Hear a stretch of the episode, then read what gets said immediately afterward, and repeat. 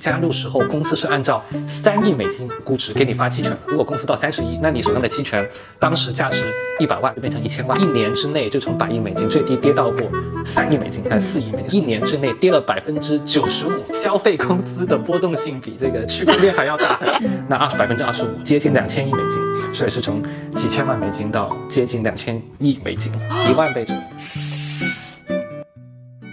大家好，我是西西。今天睡前聊天的嘉宾是我和 Eric 听了他七年播客的黄海。一句话说黄海的故事：从业八年的投资人，看过两千个项目，投资额加起来大概三个亿人民币。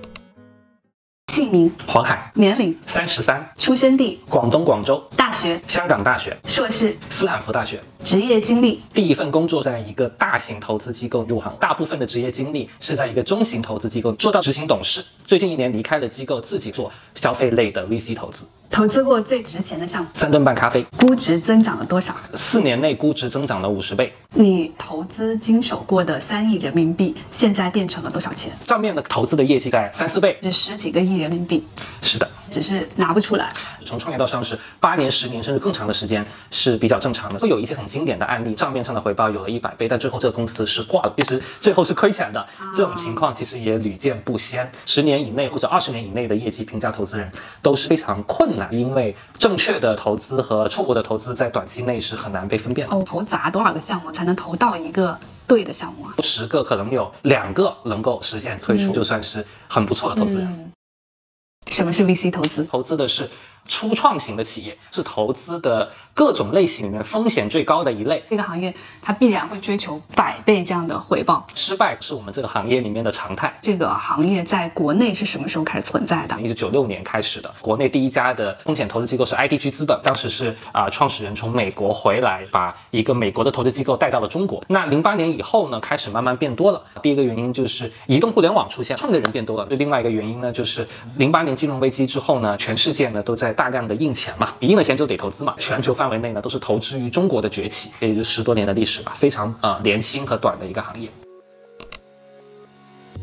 公司最早开始创业的时候啊，它通常是不赚钱的。嗯，哪怕是像美团啊、字节啊、滴滴啊，他们业务的本质就决定了，它没有到达一定的业务规模之前，它是很难赚钱的。这种特征就给了 VC 投资人一个很好的一个机会。公司在播种期的时候去购买它的股份，到了收获期的时候，我们再以股份的出售来去退出。嗯，我们作为普通用户接受教育最多的是当时的红包大战，微信跟支付宝，还有打车吃外卖的时候给补贴。是的，是的，这些就都是你们给的。钱，你自己是在什么时候入行的？一四一五年的时候，我在呃斯坦福大学读管理工程，一个工科和商科的结合。因为我本科是读数学的，港大的数学系应该很大比例都去了金融行业。是的，同学大部分是在香港从事金融行业，面向已上市的公司。你为什么没有选择那样的人生？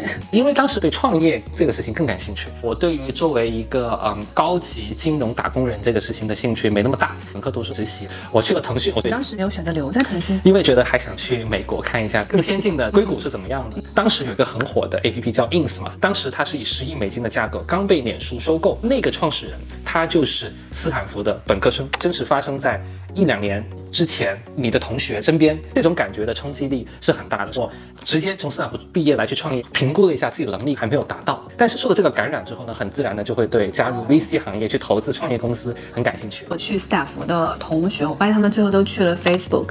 Apple、Google，你当时为什么没有进那边的大厂啊？因为我更喜欢国内的生活，美国的生活还是好山好水，好无聊。尤其在硅谷，晚上八点路灯都快关了，没有可以喝奶茶的地方呢。吃火锅呢，基本上也只有一家店。其实完全是个人的选择，它没有高下之分。选在硅谷的大厂的工作呢，我其实也很羡慕他们。你斯坦福的毕业生进入谷歌的话，二十万美金的年收入是有，进入之后还可以往上五十万美金的年薪是。完全可以想象的，如果是用相对没那么辛苦的生活状态获得一个非常优越的生活，其实留在硅谷大厂是一个比较好的选项。VC 投资这个行业在国内有多少从业者啊？几万人，顶多了。上海、北京为主，往呃二线城市的话，这个数量几乎就是零了。因为项目有可能不在一线城市，但资金在一线城市。你刚才说 VC 投资算是整个投资行业非常小的一部分，整个投资行业分类是什么样子的？最大的分类还是以上市与否来进行区分。未上市公司呢叫私募投资，VC 投资的是未上市公司里面又偏向于早期和初创的。那如果投资的是未上市，但是呢是偏向于相对成熟的。可能未来两三年就可以上市的，叫做 PE 型的投资。最大的投资的方向反而是上市的公司，就是买股票嘛。未上市的就叫一级，上市的叫二级。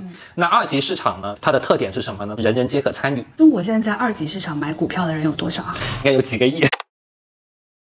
VC 的特点失败率比较高，但它比较便宜。PE 它进去买的时候应该已经比较贵了，因为已经看到这个公司是即将上市。但是它的好处是它比较确定。如果一个 PE 投资人投十个项目，只有两个项目能成功，那他肯定就是不合格的。但对于我们 VC 来说，可能是合格的，是很厉害的。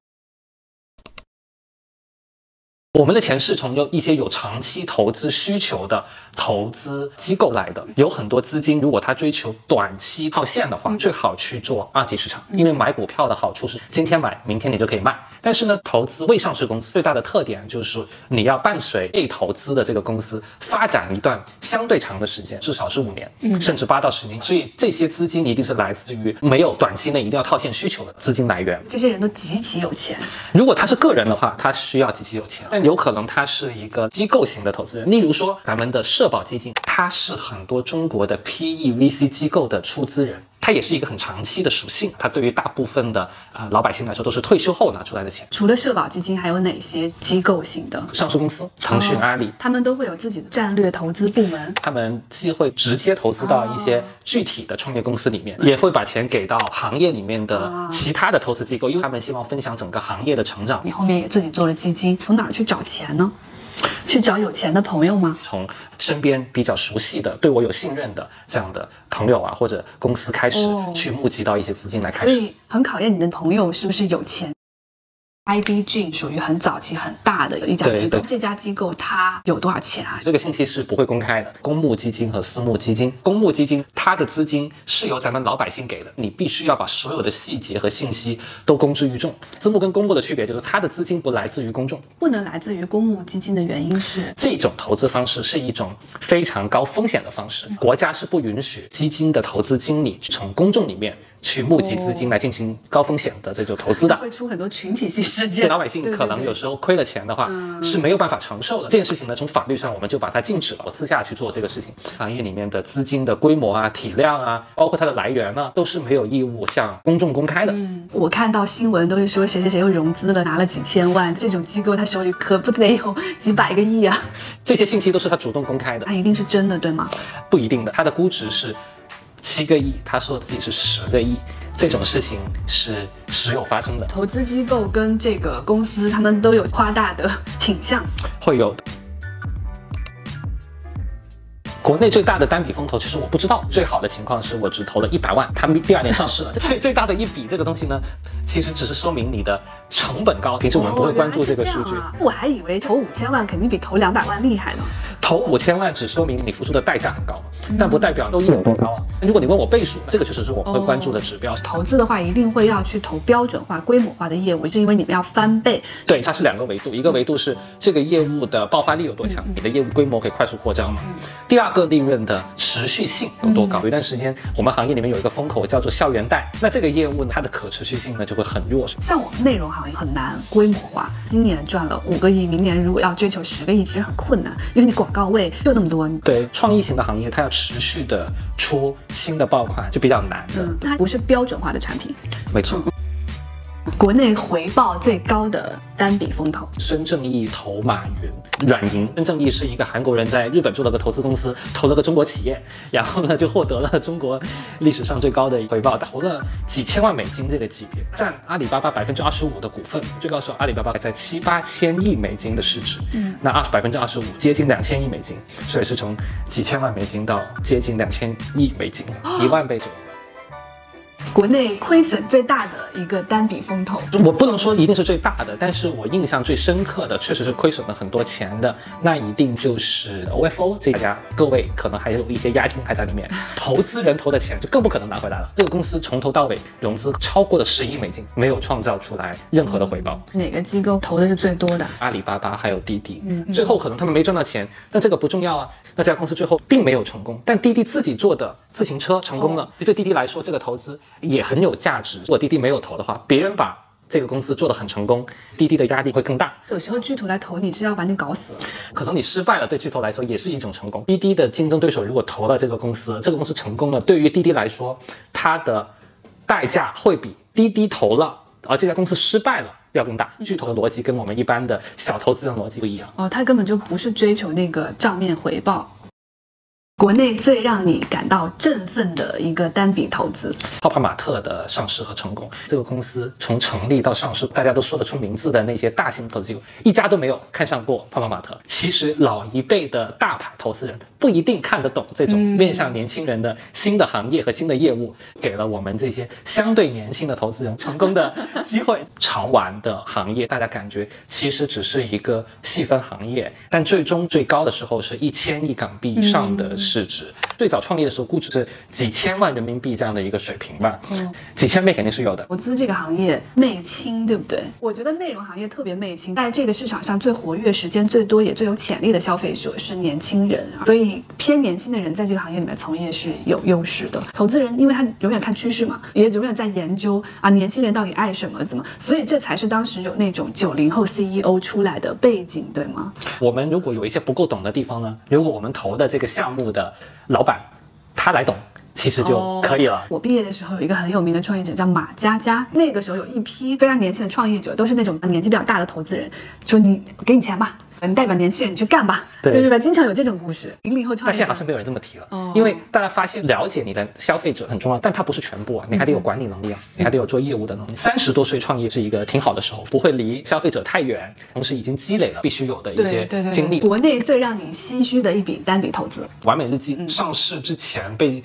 啊，捧到了天上的投资，在我们消费行业里面给了一个互联网平台的预期。什么叫被捧到了天上？一个还在亏损的公司，成立仅仅只有三年的时间，它的故事是要成为中国的欧莱雅。嗯，这个故事实在是太吸引人。欧莱雅是一个千亿欧元市值的公司，是因为低价你打折了，你买了流量大买的，还是因为你这个品牌的产品真的很好？完美日记还是存在很多改进的空间，但在当时它是行业到达一个非理性的顶点的时候的集中的体现。一年之内就从百亿。美金最低跌到过三亿美金还是四亿美金，一年之内跌了百分之九十五。消费公司的波动性比这个区块链还要大，这就是讲故事的代价吧？包括瑞幸咖啡是不是也是这样？瑞幸咖啡已经度过了那个讲故事失败。导致的中间最艰难的两年，真的变成了一个还是能盈利的项目。国内的创业有一段时间就是只讲增长，可是你要知道，不追求盈利，不追求复购，不追求持久的增长，是一定可以做到的。是的，是的，这是我们走的弯路吗？这肯定是损耗了社会资源。这个钱最后给谁赚呢？给达人赚了一部分，给平台赚了一部分。所以为什么现在抖音的市值这么高啊？肯定也是跟这种不理性有关系嘛，对吧？大家投了这么多广告费在里面。今天行业已经恢复理性了，现在一个投资人再去评估一个消费项目，是一定会去。关注它的盈利和复购。你看到的一夜暴富的故事都有哪些？在很早期的时候，加入了后来非常成功的创业公司，例如说小米的五十号员工、拼多多的二十号员工、头条的十号员工之类的，类似这种的创业者可能会创业来找我们投资人在融资。但这个投资人在融资呢，说实话，那个钱他也有一千万、两千万人民币，他已经有这笔钱了。他可能找投资人，一个是为了背书，一个是为了给自己公司能够有一个比较好的估值。假设你是一个创业团队的创始团队，假设这个公司还上市了，但其实你可能也。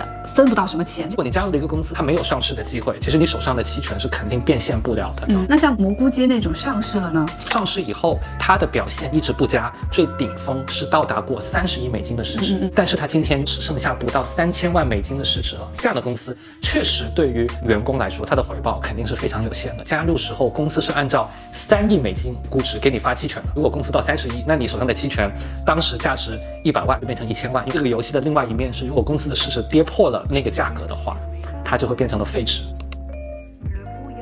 那我这个行业，呃，它始终是靠时间去换钱，不能标准化。你一个人的时间就是这么多，你能做出的作品就这么多，你能提供的广告位就这么多，它是一个线性增长。你们这个行业想追求的都是几百倍、几千倍、上万倍的回报，你们感受到的财富这个概念，啊跟我感受到的完全不一样。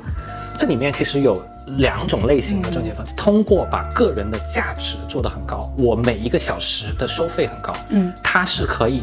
赚到很多钱了的麦肯锡的合伙人，对吧？他本质上也赚的不是什么资本上市的钱，他就是赚的是我作为一个咨询顾问，我每个小时服务客户，我的收费特别高。律师、医生，嗯，我觉得都是很典型的这样的一些行业。反而是你刚刚说的另外一种，通过资本化，通过一个公司的上市，它创造了很大的资本价值。使得参与其中的，无论是一个员工加入这家公司足够早，还是我们投资人幸运投到了这家公司，所以参与到了它之后的资本的红利，这种是另外一种赚钱的方式。一将功成万骨枯的属性会更强，嗯，前者反而它稳定性和确定性会更强，但是天花板特别有限，因为时间就是有限的，你靠出卖自己的时间变现，你的天花板就是你看得到的。但你它有个好处是，你的个人在这里面可以。赚到你个人的时间大部分的钱，财务自由的人，我相信你接触的肯定是比我多得多得多，所以你的心态还好吗？我们介绍确实很多挺有钱的人哈，论是创业者还是给我们出资的 LP，你要心态好，你最重要的是你要意识到这个工作除了给你赚钱以外，带给你什么乐趣，你就会思考说，我哪怕赚到了比现在多十倍、二十倍的钱，我是不是还想做这个工作，还是说我想退休去做个别的事儿？我是靠。想明白这个道理，让自己的心态。我觉得超好。黄海，你的思考方式是：哎，我赚了二十倍上钱，我还要不要干这个工作？我的思考方式是：如果我赚不到钱，我还愿不愿意干这个事儿？哪怕做内容没有赚到钱，你还会去做内容？当时入行的时候，呃，我就知道这是一个比较穷的行业。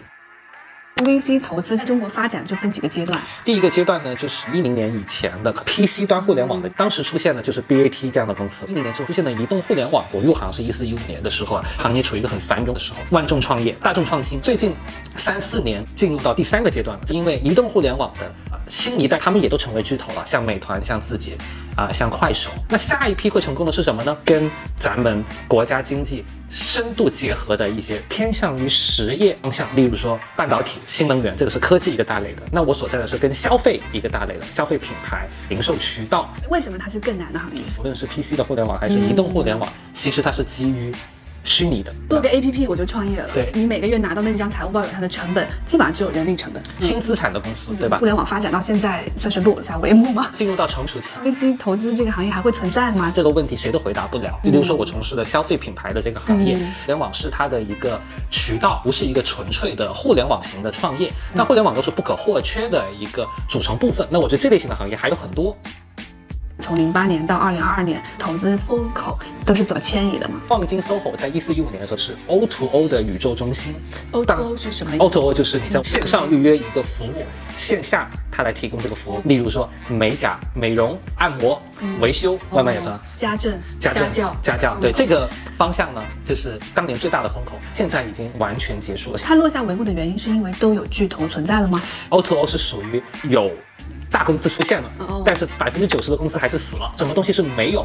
留下来一家呢，全部都死了。一七年的一个风口叫做无人货架，办公室里面都有一个临时的货架放在上面，你扫码付款就可以买到一个好吃的零食。整个行业被证为中国新四大发明之一啊，共享单车这很典型的。它的结局就是它变成了大公司的一个业务板块，嗯，所以呢，它不是完全的啊失败了，它其实是也留下来了。我们现在每天都还在骑共享单车，因为它对大公司的业务板块来说呢，有很强的战略价值，所以大公司已经不能容忍。由初创公司来主导做这样的业务了，所以初创公司在最后都被大公司收编了。如果不肯被收编，就会失败。对，对。还有一个风口又很有意思共享充电宝，一六一七年的时候存在过的。今天它的结局，它成为了一个闷声发大财的行业。现在每个餐厅都有共享充电宝。我听一些从业者跟我分享的，一个充电宝。一个月就能回本，第二个月开始就赚钱，充电一个小时就收三五块钱，忘记还就更好了，他就可以收你更多的钱。呃，二零年以后，我所从事的新消费品牌也成为了一段时间的风口，以完美日记为核心代表的新消费品牌，让很多的投资人看到了，哎，原来这种偏向于实体的行业，消费品居然它也能实现很快速的一个增长，所以他们就冲进来。就活生生的把我们这个平稳的行业变成了一个风口啊！包括完美日记上市的时候达到了百亿美金的市值，现在是十亿美金，还在亏损吗？啊，我觉得它最终是能赚钱，被你的故事所吸引，给你很高的估值，到没有人听你的故事，你再去回归非常实在的运营细节，把自己公司做成一个利润的公司，那这个转变的过程很痛苦，需要。两三年的时间，高管团队在他讲故事、飞速发展、不在意是否盈利的时候，他们得到的东西也是很多的。没错。但当一个公司追求利润的时候，其实高管这部分应该会被砍得很厉害。确实，对团队的士气也是一个很大的打击。怎么看这家公司值多少钱？上市之后呢，就是由市场，也就是我们每个股民，我们可以去投票决定的。嗯。任何一个上市公司，我们都可以非常轻易的查到它此时此刻。的市值是多少？有多少人买了它的股票，加起来就是它的市值吗？所有人在买卖它股票的时候愿意出的价格，腾讯现在的股价大概在三百多块钱，我出了这个钱，嗯，那有人卖给我，腾讯的股价就会定格在这个点上。三百多块钱再乘以它有多少股，就是它的市值。对对对，是的。它有多少股是怎么决定的？这个东西是相对固定的。一个公司上市的时候，他就会给公众公开说，我这个公司啊，一共有多少多少股。腾讯现在是三百多块钱一股，它刚上市的时候是多少钱一股？几块钱一股，翻了几百倍。那么上市之前呢？在上市前。呢市场的参与者只有少量的 PE VC 投资机构，少量的投资机构跟公司去谈判，我愿意把这个公司估值在。一个亿或者两个亿，公司愿不愿意接受？如果他愿意接受，这个公司的估值就会定格在那个数字上。它并不是一个科学严谨的计算出来的，就看这个投资人拿这个钱买多少的占股，对吧？如果我投资一千万，占这个公司百分之十的股份，那这个公司的估值很明显就是一个亿。我想，投资人跟大众他们对于一个公司值多少钱的逻辑应该是不太一样的。投资人投的是一个预期，上市了就行。经常会出现是不是对这个公司的预期特别高，上市了可是一直没有利润，一直是亏损。出现很多公司，为什么它上市的时候还可以，但最后就一直跌，甚至退市？像我这种做业务执行的，最讨厌听故事。其实啊，讲故事这件事情，它对于人类的经济活动起到一个非常深远的影响。没有这个预期，很多人就没有办法去做行动。金融这个行业的本质是一种预期，预期的本质就是我们要对未来发生的事情有信心。当一个行业是建立在信心跟预期上的，这个行业就就肯定会充斥着非常多的泡沫谎言，非常的常见。这个行业它付出的代。价是讲错了很多故事，我怀疑知识付费也是讲错了一个故事。知识付费内容这个东西，它最大的对手并不是其他的付费内容，它最大的对手就是免费内容，包括垂直电商也算是讲错的故事。垂直电商这个案例我觉得特别好，这一类的电商 APP 到今天无一例外的全部都阵亡了。那难道在是投资人特别傻，对吧？没有看明白？其实也不是，是因为。抖音的出现呢，出现了大量每一个领域的主播，他足够专业，他就可以成为这个领域的垂直电商，就不需要那些 A P P 了，只需要达人就 O K 了。这种事情在五年前你根本没有办法预测会变成今天这个样子。中国商业的发展实在是太过迅速了，导致了投资人喜欢的很多故事最后消亡了。我和黄海的聊天一共两集，下一集将会在下周五更新，内容包括 V C 投资人的求职、职业成长、薪酬和分红水平。这个行业的痛苦，以及未来五年投资人比较看好的一些细分行业，关注我和黄海，下周见。